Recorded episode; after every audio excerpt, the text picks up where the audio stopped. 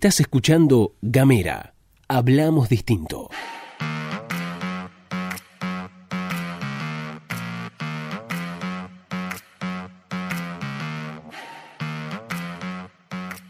Buenas, buenas, buenas, buenas, ¿qué tal? ¿Cómo les va? Bienvenidos, bienvenidas, bienvenidas una vez más a la pastilla de Gamera. Mi nombre es Gastón Lodos y en este viernes 19 de febrero del año 2021 les vamos a contar las noticias de la jornada. La primera buena noticia de todas es que después de unos días volvió la compañera Luce Carpati. Hola, ¿qué tal? ¿Cómo les va? Bienvenidos, bienvenidas, bienvenidas una vez más y ahora sí empezamos con el recorrido de la información.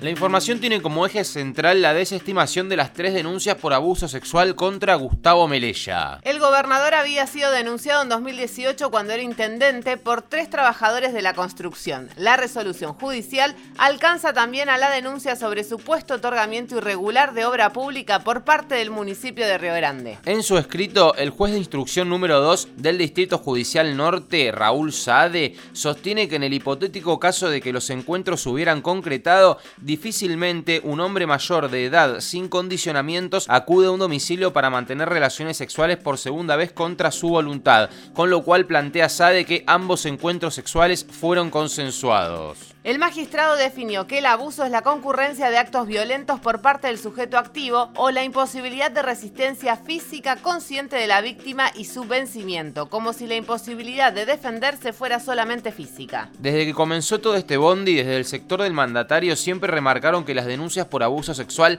no eran otra cosa que una campaña sucia y apuntaron a sectores de la administración anterior. Al conocerse la decisión judicial, Francisco Ibarra, el abogado defensor de Gustavo Melella, celebró el fallo y anticipó que buscarán hacer justicia con aquellos que llevaron adelante este operativo político. En ese sentido, Ibarra apuntó directamente a Javier Eposto, exfuncionario de Rosana Bertone. No hay que olvidar que en todo ese proceso hubo un secretario de seguridad involucrado y otros exfuncionarios que se acreditó la entrega de una vivienda a la hija de un supuesto testigo, es decir, se usaron bienes del Estado provincial al solo efecto de dar sustento a una denuncia que desde el principio carecía de asidero, dijo el abogado. Vamos a tirar algunos datos sobre el juez Sade. Por un lado está siendo investigado por cobrar guita por dictar resoluciones judiciales y por facilitarle escritos a una abogada. Estos hechos saltaron cuando un juez mandó a peritar un celular en otra causa que nada tiene que ver. Es por eso que desde noviembre del año pasado el Consejo de la Magistratura, el organismo que selecciona y remueve jueces, investiga a Sade, pero no lo apartó de su juzgado mientras tanto. Se suponía que hoy viernes se iba a juntar el Consejo de la Magistratura y finalmente iban a resolver la situación de Sade, pero pospusieron el encuentro. Cambiamos de tema porque viene a la provincia Matías Culfas, el ministro de Desarrollo Productivo de la Nación. Según el gobierno provincial, el objetivo de la visita es avanzar junto a las autoridades provinciales en la necesidad de la ampliación de la matriz productiva fueguina,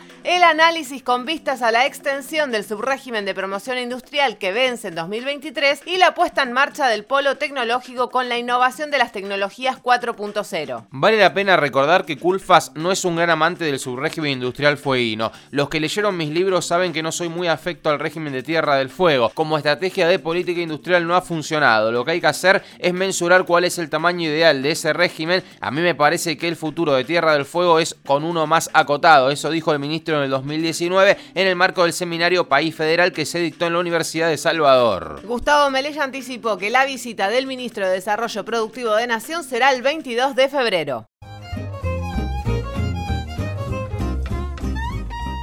Ahora sí, nos vamos, nos despedimos. Esto ha sido todo por hoy. Búscanos en las redes sociales como arroba gamera TDF en Facebook, Twitter e Instagram. Te deseamos un excelente fin de semana. Chau.